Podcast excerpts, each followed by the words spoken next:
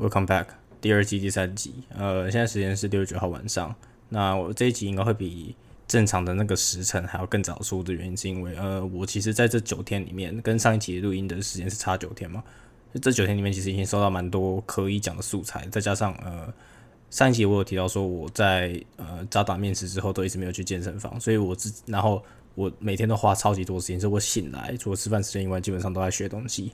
那我一天就花很多时间在看荧幕，然后我觉得，嗯，我我虽然自己觉得说现在健去健身对我来讲效果可能没有到那么好，但是我觉得，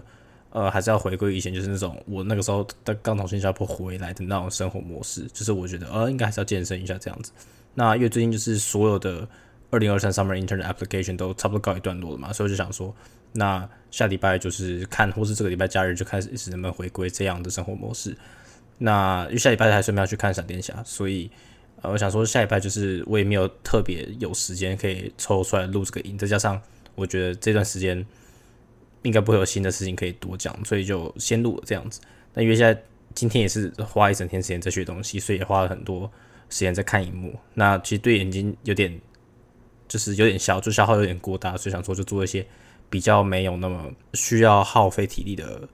活。那另外一件事情是因为现在美股在盘中的时间，在交易时间嘛，那今天就是美股又是一片欣欣向荣，所以就想说，呃，如果说你生活中有一些好的事情的时候，你就要去回顾一些，会去 revisit 一些比较现实的事情，去 balance 掉，呃，这种这种生活中的苦与乐啊什么之类的。总之，呃，这就是今天的那个呃标题之呃之精髓所在，就是 yes but，呃，生活就是有很多态度。我最最近就是美股就是负责 yes 的部分，但是。在现实生活中，我还是会去 focus 在一些 but 的部分，想说哪里可以改进啊什么之类的。嗯，那总之，呃，我想要讲第一件事情就是说，呃，我今天刚把 LinkedIn 这个 app 删掉，但 LinkedIn 大部分时间我还是在用电脑，就还是用 Google Chrome 去看的。但是至少在手机上，我已经把这个 app 删掉，因为呃，在从从第一季开始，大家就知道说我算是一个道德底线蛮低的人，就是很多事情可能在大家眼里面是没有那么正义，或是没有那么就是不能登大雅之堂的事情。我自己觉得就没什么差，因为我就觉得说，只要这件事情，呃，再怎么伤风败俗，只要不跟就是跟我没什么关系的话，我自己是不会会想要去理，不太想要去理会这件事情。例如说，最近有什么很多性骚扰事件啊，朱学恒啊，或者是说大家有看到呃板桥幼儿园下毒事件，就对我来讲就说 OK 好，我觉得这件事情是绝对不对的，就是什么下毒啊什么这件事情绝对不对，然后就是给幼儿就绝对就是。觉得不对还是怎么怎样？我但是我也不会说这件事情是罪无可赦还是什么之类，然后我也不会对这件事情多做评论，因为对我来讲就是我真的觉得没差，就是认真来讲我觉得没差，因为那不干我事啊。我有我父亲，我这我认识的人里面又不是说好，我今天有认识一个人，他的小孩在这个地方读，那我就觉得很不好。但是今天就是我就只是身为一个观察者的方的角度去观察这件事情，我就觉得没有什么差。但是呃，像最近是六月的中，差不多我可以算是觉得现在算是六月中旬的吧，很多的 summer intern。应该是香港的 summer intern，他们的 session 就已经开始。那因为 LinkedIn 大家就知道，就是说，如果说你在 PO 一个，你可以在你的工作的那一栏里面选择说你在呃这个时候你就是 you start a new position 什么什么之类的，然后在哪里 at 什么的什么职位这样。那你可以选择说你到底要不要去把这个东西分享到你的类似那种 feed 上面，就是很像 Facebook 你 PO 文那样子。但是在 LinkedIn 就是什么事情都比较严谨啊，比较正经啊之类的。那所以最近就看到很多这样子的文。那当然。大部分我追踪就是，知道 LinkedIn 这个东西，就是如果说你今天有一个你不认识，就是你没有 connect 的一个人 po 这个东西，但是你有 connect 的人去按赞的这种文之后，你也会看到这些人的呃，就他们的工作状况怎么之类，所以你觉得多认识很多人。那最近就是 JP Morgan 的的他们的 Summer Intern 的 program 刚开始，那所以很多人就开始去分享这个东西。然后当然不凡其中不只是 JP Morgan，还有很多其他比较有名的。Financial institutions 啊，什么什么有没有有的没有之类，所以最近就看到很多这样子的文。那我觉得这件事情就是反而是让我觉得说，LinkedIn 是在这短期里面第一个让我觉得很 toxic 的 social media。就以前大家可能会觉得说，哦，Facebook 这个地方它可能资讯太过混乱，或者太多诈骗的的粉砖的。然后如果说你在 Instagram 上面就有太多很杂的，因为演算法而出现过太过杂乱的文或者是照片。如果你在做投资的话，你可能会觉得说投资资讯很很复杂，然后你必须要去花很多时间去 filter 这些有用的资讯。但对我来讲，就是这些东西都，我觉得可能我都已经太习惯这些东西了，所以我不是觉得说这件事情对我来讲很有负担，但是开我开始慢慢觉得说我在 LinkedIn 上面花的时间啊，会对我来讲还蛮有负担的，所以我就觉得说这些呃 third announcers 他们就是给我的压力有点大，所以在最近我开始用完一些呃 LinkedIn Premium 的还是 LinkedIn Pro 我忘了，反正我就是有花一个月的试用，我有用那个一个月的免费试用期，把一些 LinkedIn Premium 有用的功能用完之后，我就差不多把这个 LinkedIn 把它删掉了。那因为我自己 LinkedIn 其实也没有什么好更新的嘛，我也没有工作，然后我 project 也做到一半，所以我就是把 project 的这个东西放一个 placeholder 在我的首页上面，然后说哦，之后我们可能会有一个 beta 的 version 会 deploy，所以之后会再把那个链接放在那个地方，所以短时间内可能到七八月，就是从这段时间是，我现在删掉原因是因为，呃，最近刚好看到一堆，而且不只是，我就是我被 JPM 的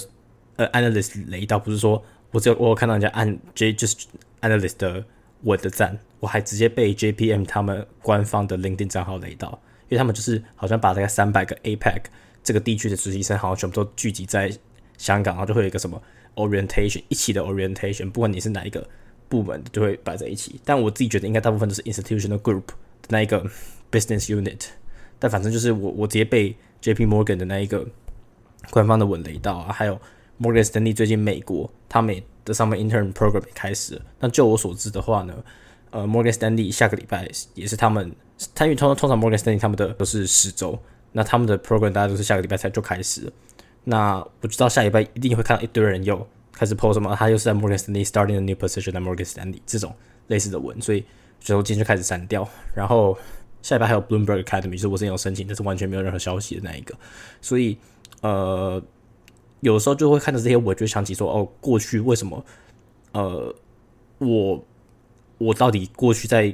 有机会得到这些 offer，或是有机会得到这些机会的时候，到底有没有犯了一些什么比较 critical 的错误？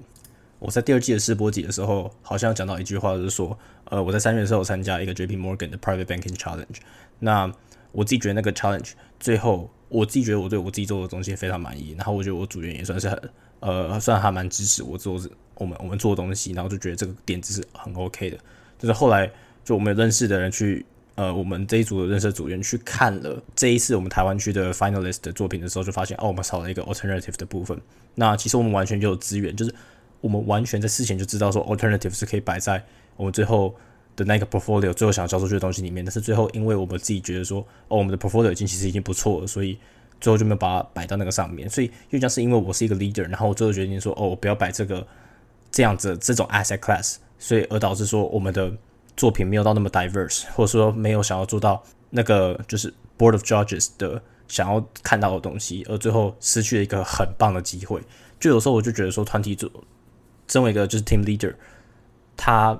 想要承受的东西其实太多，就是有时候一个点子，像如果说我自己做做股票或者做什么，假如说我玩选择权。我在一个错误的时间买卖了选择权，我赔了一百五十到两百五十美元。我自己觉得我是我可以完全接受的，因为那就是我自己的投资选择，我自己的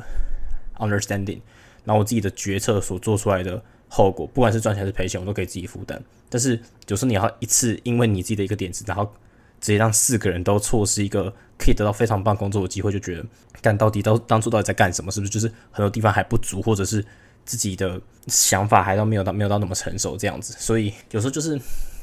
你会发现说，今年最大的挫折就是说，我要怎么去消化跟你同年的这些人都已经在一个很不错的地方工作，或者是拿到一个很很棒的 offer 的时候，你跪在家里，就有时候就是你去去仔细思考这件事情，就觉得说，一样时间，然后一样大家都遇到疫情，但是人家可以做到的事情就比你多，人家可以达成的事情就比你多。但我自己觉得这是一个客观的判定标准啊，就是如果说我自己在家做 project，我自己我现在也自己觉得说。没有到差到哪里去，就觉得我自己也其实其实也是在做事情的，只是比起人家那种实质上真的有在一个地方做什么事情，有一个很显赫的经历摆在履历上，就会觉得还是有点差距这样子。所以我就觉得其实有出现的两种比较脑袋中的时候出现两种比较不同的声音，第一种就是就是 I'm too fucking bad，就是大家都过得不错啊，我是不是在家里就是 being the absolute degenerate，然后 being chilling 这样子，然后在。另外一方面就会觉得说，其实我其实也没有那么糟，因为其实有很多人是，呃，他可能跟我差不多的处境，但是起码在这个时候，我也知道我自己要做什么事情，所以好像我好像要比这些人好一点这样子。所以我后来就意识到这件事情好像就跟我去年遇到状况一样。去年这个时候就是我知道未来的一段时间我会因为某个状态或是某件事情，去年的这个时候我就知道说，哦，过去我接下来下个月七月我要去香港实习，去香港实习那个时候因为要隔离，所以其实事实上也不能做到什么很多事情。然后因为我又要忙实习的关系，我就只能全心全意的 focus 在实习的这个工作上面。那现在状况就是，哦，我现在其实有很多时间可以做我自己想要做的事情，然后我觉得我也很愿意，我我现在也还蛮想要，就是找一个工作要做。虽然说现在还好，就是对比我上一集录制的时候，现在已经好了很多了，但是我就觉得说，我现在是一个可以开放，我觉得现在我的状况是非常适合工作的时候，但是我觉得没有工作可以做，就好像就是有点说是，呃，事与愿违的感觉。但是今年跟去年比较不一样的事情是，我今年已经知道有怎么样可以去消化这样子的情绪，就是消化这样子的困境，就是我的 Plan B。其实没有比 Plan A 做的还还没有比 Plan A 差到哪里去。去年状况就是我我可能找不到一个 Plan B，我也不我甚至不知道 Plan B 在哪里。就算我勉强找到了一个 Plan B，也会比 Plan A 呃烂很多。所以今年算是已经比较不错。所以有时候今天今天就想一想，就是干，其实今年做的真的到目前为止真的没有做出什么好事，也做的破烂的。但是有时候就是想一想，就是好像笑着越来越开心。有时候就是有点不知道吃吃药还是怎么样，就是觉得说哦这个情况越大，好像就越到我的 comfort zone。就是我自己的 comfort zone 就是。在我真的想达成什么事情之前，我的序章就是我一定会把这件事情搞得很很烂，就是先 mess them up，然后发现说哦自己是身处一个身处囹圄或者身处在一个非常险恶的环境的时候，我才会想说哦我要尽全力，就是我要花很很多倍的力气再把这个东西搬回来，就我一定要先下跌二十趴，进入一个技术性熊市的时候，我才想要去做云霄飞车，然后一路把以前赔的东西赚回来的那种感觉。所以呃到今天目前录制现在的状况。我自己反而觉得说，我其实没有到那么就没有特别没有那么想要去工作，就是我自己觉得说，因为我自己的 mindset 已经慢慢进入说，我已经接受我有四个月暑假这件事情，然后我已经过完一个月，应该说过了五周，所以呃，我自己觉得就是这个就是一个过程啊，就是我不知道是哪一个哦，好像公路队的某一个人在他最后赛后记者会不是也是 Rose 那个记者嘛，他就是说，呃，如果你今年在第一轮被淘汰，他我觉得公路第一轮被热火淘汰嘛，然后他就说。就就算你在第一轮被淘汰，你也不会说这一年这个赛季是一个失败的赛季，因为大家还是尽着自己的努力。只是在在你夺冠之前，就是这只是一个夺冠的过程。就是对我来讲，就是拿到一个更好的 offer 中间中间的过程。就是我后来就想，其实，在申请工作的过程中，其实也犯了很多错误。但是我自己觉得说，我现在如果能 identify 这些错误，那就是已经不错。我像去年我就觉得说啊，我只要用简单一句话，就是我就他妈烂，之间这句话就可以轻松带过，然后不负责任的带过一些事情，然后也不去检讨。当初申请时可能做不好的地方，但是我觉得今年我就比较会正面去看待这件事情，然后也会设法去找到 solution 这样子。所以我觉得今年就是呃，再继续来把我今年做的申请工作做一个总结这样子，然后然后再顺便来带一下二零二四目前对于二零二四 summer intern 的申请的一些想法。好，如果背景大家有听到一些噪音的话，就。呃，请见谅，因为我刚刚录前面两段的时候真的超爆热，我一直边讲边流汗。我已经开冷气开二十五度，但是我还是一直流汗，所以我下去开一个电风扇，让这个房间里的空气循环一下。但是我就继续讲，好，我觉得我重点第一件想要讲，我今天想要 focus 在两个我今年投的 application 上面。我今年投二零二三 summer intern 其实投了大概三十个 applications，但是实际上走到蛮后面的只有两三个这样子。那我自己来讲一下我自己对于呃，第一个就是我自己最想要，就是二零二三原本在 HK 有一个 FinTech 的，就是渣打 FinTech 的一个 program。那我有进到 Final Round，但是呃，我有大概在上一集讲过一件事情嘛，就是上一集录音的时候，我是我自己觉得 Final Round 有通知，如果有会有通知的话，最后一天会在那一天。就是我我的时辰是这样子，五月十七号我面试，然后他说两周内会给我解答，就是他们说他们 aim to provide results by the end of May，所以五月三十一号之前原则上会给我解答，然后。在上个礼拜，呃，上个礼拜五六月二号的时候，我都还没有收到通知，我就觉得说，那我应该要写一封信给，呃，通常会就是有他们主要对接的接口两个 HR，我就要写信给其中一个比较跟我用书比较常跟我用书信往来的那一个 HR，说问一下说到底现在的 application 的 status 是怎样，然后我现在还有没有在被考虑啊，什么什么之类的。然后我如果说可以的话，我可以问一下就是 final round interview 的 feedback 这样子。然后我就上礼拜五。上礼拜六写信，然后我 schedule send 在礼拜天送出去，所以我六月四号的时候送出去，然后一直到今天六月九号，他完全没有回我，所以他这个礼拜完全没有回我。然后我就开玩笑说，这一个礼拜他可能没有键盘之类的，所以我也不知道到底所以重点到底是怎样。然后我看了一下渣打的系统，就是现在渣打系统是，如果说他们用系统那个地方 decline 你的话，你当初的那一个申请工作的那一项是不能 withdraw 的，就是你他们 decline 就代表说你的这一项 application 就已经 close 的，那就原则上你就不能 withdraw。但是现在看我就是还可以 withdraw，然后我也不知道现在状况是怎样，就他到底在。我到底是被被排在备取的哪哪一个部分？然后他是不是在 process 前面的人这样子？就我自己想法是说，如果说他们最慢在上个礼拜五给出第一个人的 offer，他给这个 offer，他这他这个 candidate 有一到两个工作天的时间可以考虑，他们到今天为止都应该可以 process 三到四个人。而且我在猜，这我的这个部门其实也会超过一个 offer，就会超过一个 head，也会给超过一个 offer，就是会超过一个 head count 嘛。那到底现在状况是怎样，我就不知道。所以 HR 这个地方联络不上，他 ghost 我，然后。我看系统，我也得不出个所以然来。那我自己觉得，就是我现在预测立场，就是我没有拿到这份 offer 嘛，所以我就想，就是我在前一集，好像在一开始试播节的时候，我就讲到说，呃，我自己觉得我自己把最后的面试的过程弄得比较 casual，然后就是我觉得想，我想带着带着就是比较轻松的感觉，但是我自己也讲出呃算是有内容的答案，但是我就觉得说，最后好像这个面试官还是喜欢 good or shit，就是他们还是想要一些。比较经典的就是正规型讲出来的东西，就是他还是需要你言之有物，然后他还是希望你严谨一点。但如果说我是想要这种轻松聊我自己的想法的时候，话这种就比较像是比较偏欧，就是有些人会跟我说，是我的这种面试的风格比较偏欧美，或者是比较偏新创公司 startup，他们会比较喜欢的风格。那如果说我在渣打这种比较呃 classical 的呃传统银行，或者是你可以说，因为渣打渣打也有投资银行部分嘛，所以就是比较综合的银行。的比较经典的那种银行的话，就会比较没有那么吃吃香，所以这个就是我自己的一个想法，就是我可我可能有可以保有我自己的特性，在我面试中可以保有我自己的想要的个性，但是我还是要准备好最最古板的那一套，就是我那一套是不能掉，就是我希望在这古板上面增加一点创意，而不是以创意为主调，然后再去加上原本我自己想要讲的东西，或者我应该要讲的东西这样子，所以就是 Standard Charter 目前状况是这样子，那。另外一个我想要讲的，我有申请的不，其实不算是工作，就是呃，我有提到就是 Bloomberg Academy。那 Bloomberg Academy 其实就是一个呃，Bloomberg 他们办的一个五天的一个那个像是算，你可以说算是一个 workshop。但是因为它的 incentive 真的太好，就是如果说你有被选进这个 workshop 里面的话，你可以直接得到呃申请明年二零二四 summer intern 的 fast track。那通常大家都会去选择，嗯，我自己觉得最有名的，他们最有名的 role 是呃 sales and analytics。反正 Bloomberg 算是一个非常好的公司，这毋庸置疑。然后这也是这个 Bloomberg Academy 他要的东西，这样子。然后我那时候就说，我那时候申请丢完之后，我很久一段时间都没有收到任何 video interview link 的 email。然后我自己问了我自己有申请的朋友，他就说他有收到。然后后续反正就是他收到 link 之后，过了两三天，然后我记得在五月中旬的时候，我就收到的来自 Bloomberg 的拒绝信，这样子就是我就是丢了，然后完全没有任何 follow up，我也没有说我做了 video interview 之后才被刷掉，没有，就是直接被刷掉这样。后来跟一些呃在港大读书的学生讨论一下之后，就发现说，呃，我自己在履历里面没有呈现出一个 leadership 的特质，就是我刚才说，其实我的我在 JPBC 的我在 JP Morgan 那个 Private Bank Challenge 的时候，应该要把那一项经历写在上面，但是因为当初我在 JP 那个 Challenge 的时候没有得名，我就觉得这件事情不应该写在我履历上面，所以我就没有写。但其实如果说我不写的那一项，我其实履历里面就少了 leadership 这个特质，所以我自己觉得这算是我做的比较不好的地方。那因为我我被入选那个朋友，他就是有收到。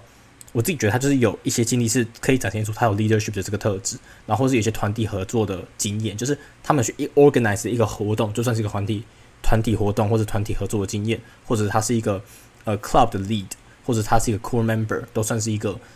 呃有团体活动的性质吧。我自己这么觉得，所以我自己没有在我履历面呈现这一项特质的时候，就好像把自己放在一个比较。呃，劣势的环境，再加上我知道 Bloomberg Academy 里面大部分的活动都是以团体为主的，所以我觉得核心合还蛮合理的事情就是彭博他们会想要找一些比较有团体经验的人，或者是他们比较实质团体经验的人。这我自己觉得我算也算是一个团体，我觉得我自己也算是一个很不错的 team player，就是我自己觉得我 individual player 做的比较好，但是我叫我做 team player，我自己觉得我的程度也是在平均之上。就我觉得我自己 carry 能力很强，有时候会觉得这样啊，就是你要我摆烂可以很摆烂，但是你要我 carry，我可以 carry。假如说四人小组，我可以 carry 七十到八十 percent 的工作量，我自己觉得没有问题。但是很明显，这些蓬勃这些公司，他们要的就是他们要你会 flexible，而不是硬 carry 这样子。所以最后我就没有被选上。但重点就是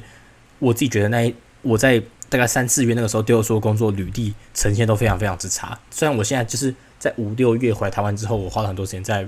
呃在 refine 自己的履历，所以我自己觉得说我自己现在履历算是非常非常好的，就是我觉得格式是非常非常好。内容的话，就是要在这个时暑假里面利用这个 project 去把它堆堆砌起来。但是拿现在的这一版去跟我那时候三四月申请工作的那一版相比的话，就是觉得三四月那一份逊色非常非常多。那有时候我会觉得那一份工作能让我找到一些像渣打这种可以让我可以到 final round interview 的话，我其实觉得算是蛮幸运的。所以这个就是我在这两份工作里面，或者是这么多申请里面找到的一些 major problems。第一个就是我的 resume 太烂太烂，所以我要改进的这东西就是，嗯，我要把一些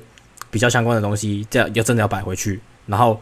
再加上多做一个 project，让我自己的呃整个。履历的风格变更偏向 software engineering 那个部分。那 software engineering 通常我就讲 SWE 这样子缩写啦。那第二件事情就是，呃，因为很多大公司他们都会需要你去录一个，他他们都会问你一些 behavioral questions。那这个东西不管是你在录 video interview 的时候，或是你在真人的面试的时候，他们都会问到问题。我自己就觉得，我自己在回答 behavioral questions 这些问题的时候，没有办法表现的跟香港平均商学院去申请这些工作人一样好。所以这也是我自己需要多努力的部分，然后可能就是会花很多时间看一堆 behavioral interview 的呃问题集或者是样板，然后去去想自己的我自己的答案，然后去记录下来这样子。然后第三点就是我自己觉得，呃，因为银行他们太申请者太多嘛，所以他一开始都是用 video interview。那我自己觉得我在 video interview 的表现的话，都是在说的需要讲话的面试里面最烂的，因为我觉得我自己跟真人讲话的时候会比较自然，但是你要我一个人对着。电脑镜头讲，然后我还不时，我还要继续控制自己，不能一直去看荧幕上的，假如说一些 notes 啊，还是什么之类，就把你的眼睛、你的眼神会直接就会直接离开那个镜头嘛。所以那个也是我另外一件事情需要呃去改进的。所以这个就是目前我在二零二三申请这些实习的时候遇到的主主要的瓶颈或者主要的问题啦。因为这件事情是我那时候在申请呃精算工作的时候完全遇不到的。我已经讲过精算工作。精算实习是一个非常就是需求很就是需求很缺，所以就就是供供给太少了，所以那个时候基本上没有任何这样子的练习，然后你也没有做什么 market interview，所以很多东西就是我今年开始实习的时候才正式开始练习，就我今年开始申请工作的时候才开始练习起来的。那今年呢，像这个礼拜的话，但好，我讲完现在二讲完现在讲完二零二三升 summer intern 的 application 的状况之后，来讲一下二零二四的状况好了。好，今年就是我大概在这个礼拜又收到一个有关二零二四我 intern 申请的 email，就是 Blackstone。那我在之前的我自己在我的第二个副账的现实可能有分享过，就是 Blackstone 是今年应该说今年开二零二四 summer intern application，就超级超级早的一间公司，在二三月的时候就开了。那因为 Blackstone 它主要是一间 fund management 或者 asset management 的公司，所以它比较没有像比我自己这种比较喜欢想要申请的比较 tech 相关的或是比较 software engineering 相关的工作，所以那时候我就丢了一些什么什么 institutional，我我有 institutional group 还是另外一个就是什么 wealth management 这些东西。那我就那个时候就是收丢了申请之后，再过一两个礼拜还是几天，我就收到他们的 online test，然后再加上他们 video interview。那我可以据说是。那个 video interview 是我这一连串 video interview 下里面最烂的一份，所以那一份真的超级大、超级大变。就是如果说你要拿我就是渣打这一份 HR interview 的那一个表现当六十分，当做一个 benchmark 的话，我那一份 Blackstone 的 video interview 大概是只有负二十分的程度，非常非常之惨。所以本来我就我录完就知道那一定不会报，我一定不会被被报期待。再加上我自己的履历根本就不是那个背景的，所以我自己就知道说我这个。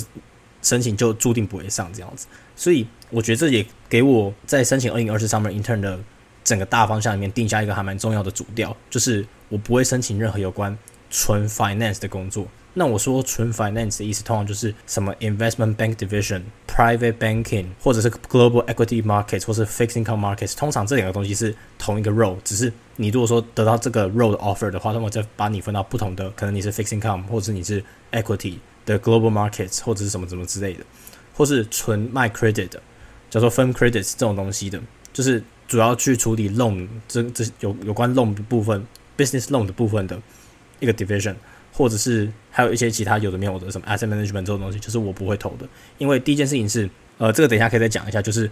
呃，因为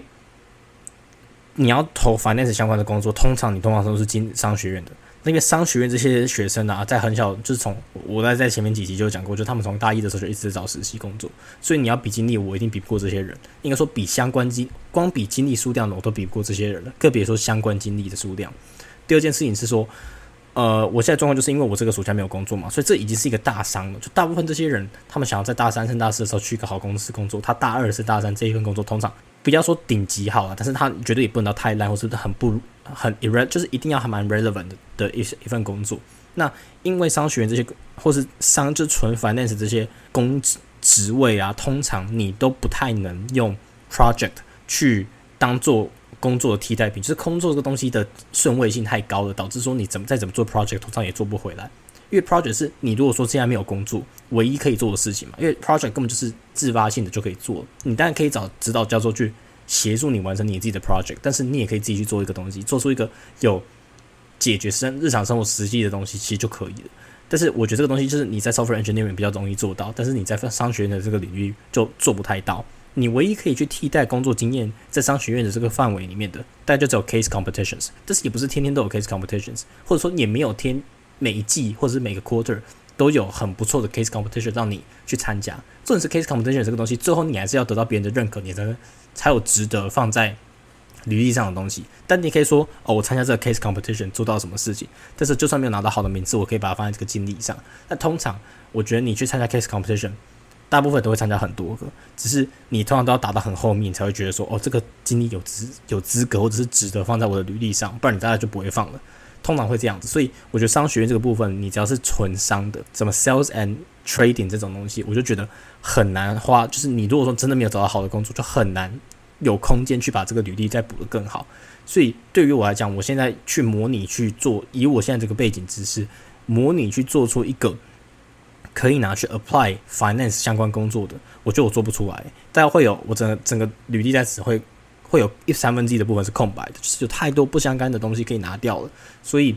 我自己觉得，我现在申请反正是基本上是我毫无胜算。再加上我还要花心力去顾这些 applications 的话，我自己觉得干脆不要申请好了。所以我的 strat 我的 strategy 就是，呃，反正是相关职位不要考虑这样子。那回过头来讲一下，就是这个礼拜重新开，这个礼拜新开的。呃，申请就是呃，香港的 Morgan Stanley，台湾的 Morgan Stanley 还没有开，但是香港的 Morgan Stanley 是已经开了。然后今年它的申请时间是它有三轮，第一轮八月二十号就截止，但那个时间超级尴尬，因为我完全不知道那个时间点我 project 能不能先生出一个 MVP。如果说生不出来的话，我要不要先丢？还是我应该要丢第二轮九月十五截止那一轮？但是通常这种东西是 rolling basis 的嘛，所以你在第一轮丢的话，你会有抢得先机。而且我就知道说，对于现在。大部分的商学生来讲，他现在这个时间点的履历，跟他两个月之后履历不会差太多，因为他现在有现在有工作，他八个月、两个月之后，他还是可以把这工作写在上面。但是他现在这个，就大部分商学生来讲，就以我现在这个处境来讲，现在没有工作，两个月之后他也不会突然生出一份工作可以写在上面。所以对于这些学生来讲，他们早就可以把这些履历都已经丢上去，甚至有些应该都已经丢了。那我的话就是还是要花时间，就是在想说，好，我在这个时这两个月内。直到我丢申请出去给 Morgan Sandy 的时候，我到底我的 project 可以完成多少？然后我到底要写哪些部分在我的那个 project 的那个栏位里面？就是我 bullet point 要写几点，才可以让我履历看起来比较好看这样子。所以光是这个 project，我自己觉得我这个 project 就有点跟 finance 相关，但是绝对不会到你我可以申请 finance 工作程度，因为 finance 的工作你到。后面的那些 technical interview 的时候，通常都会考一堆会计。那我 accounting 只上过十二周一个学期的课程，而且那是非常非常粗浅，在大一二零二零的时候的事情，所以大部分内容我都已经忘光了。我知道一些基本原则，但是你要我说我可以去，你要问跟我说我可以去补这方面的知识，以准备这些 interview，当然是可以。只是我自己觉得不是那么值得。再加上我自己觉得我现在方向越来越往 SWE 那个地方靠拢去了，我就觉得说，我 finance 也不是我想要的，呃，finance 绝对是不考量。然后第二一方面就是 fintech 的部分的话，我自己觉得是，如果说有一些相关的职位的话，我就会想，我还是会想要去申请 fintech 相关的职位。只是因为这些职位真的太少，所以我觉得那也不是我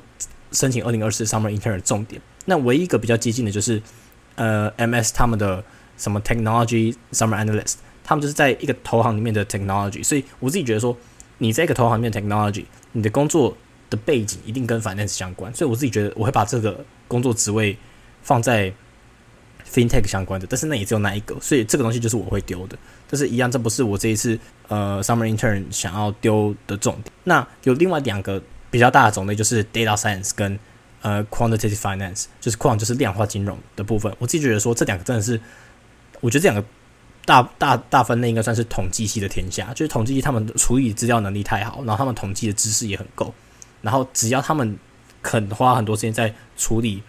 就是去学习 algorithm 什么东西，我自己觉得这个东西就是完全比不过这些人的，所以我觉得这两个东西就是我会，如果说有的话，还是会去尝试一下。那我觉得矿的部分就当练习这样子，但是我自己的重点就还是在 SWE 的这个部分。那 SWE 我自己的去预期的计划是在香港跟台湾这两个地方，我总共应该会丢超过一百二十分的 applications，一百二十分就代表说，呃，不同的 role 是不同的 application，那所以一间公司可能会有好几个 role，这这样子的意思。所以呃。我就要思考看，就是一样嘛。这我在前面那一集好像也有讲过，说，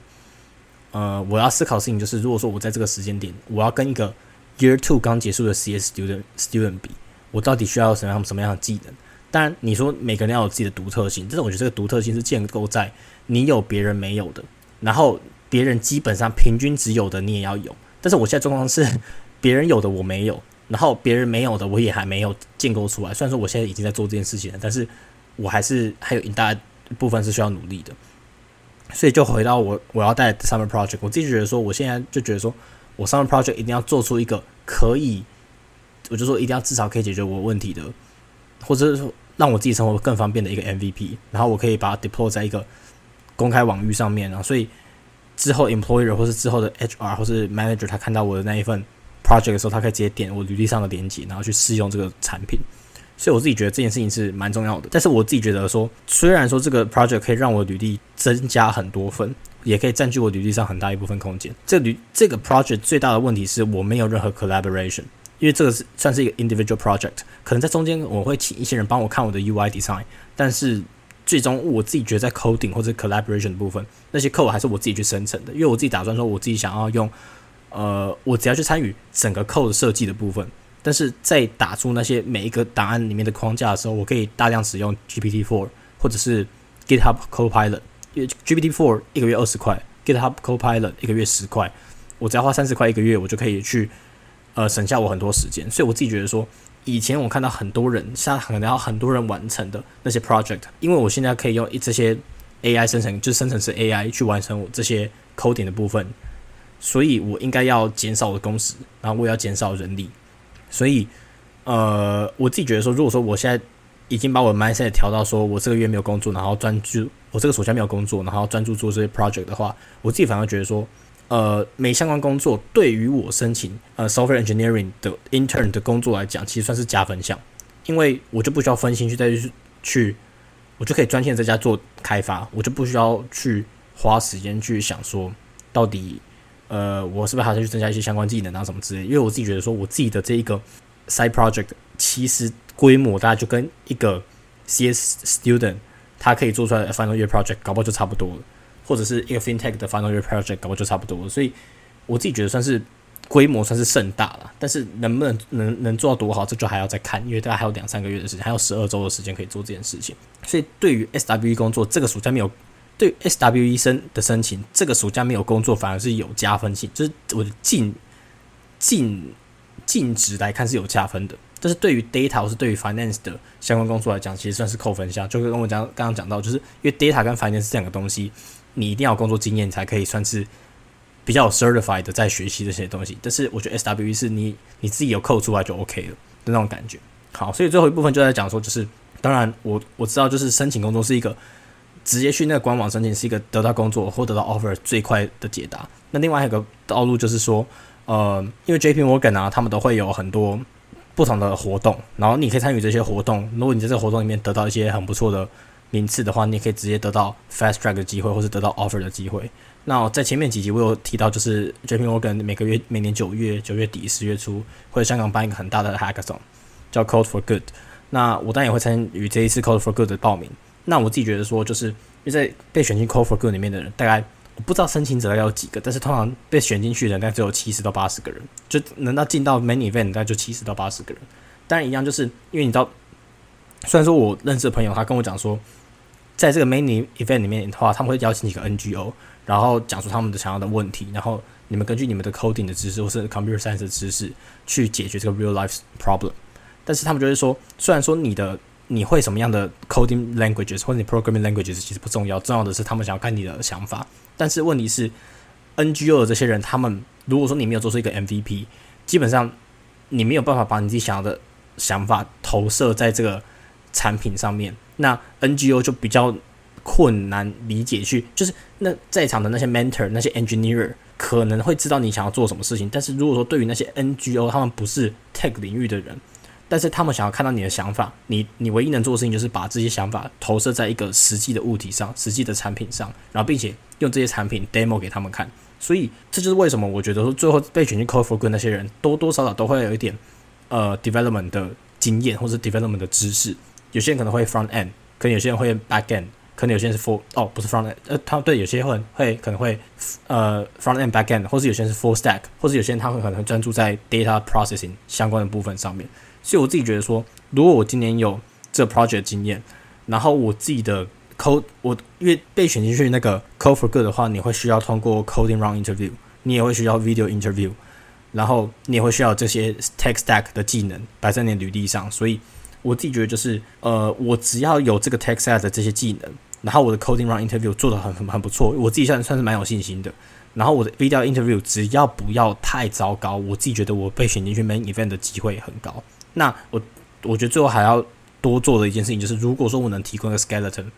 拿到会场上，如果说当天如果说我们有些想法可以直接套到这 skeleton 上面，然后产出一个 MVP 的话，MVP 的话，那就会更舒服。但这个还是有一段时，这我觉得太理想，所以我觉得第一部分问还是说，到底能不能进去 main event 这样子。所以呃，目前的想法就是说，我自己在做 mini project 的这个过程，我自己在做这个呃我自己的 side project 的过程，其实也就是。那一天 hackathon 的一个 round down，因为那天就是我也要在 hackathon 里面遇到一个真实的问题，然后并且把这个问题想出一个解法，然后套用在我自己的 code 框架上面。所以我现在在做这个 side project，其实就在做这件事情。只是我这 side project 可能会花四个月的时间去摸索这件事情，但在 hackathon 当天，我可能就只有十几个小时可以做这件事情，所以那个效率是差很多。但是起码我有这一部分，就我自己有跑过一次这样的流程，我就会比较熟悉当天。我可能会遇到的状况是什么？那我刚刚有讲到，就是 Code for Good 这个东西也会有 Coding Round Interview 嘛？那我自己觉得 Code for Good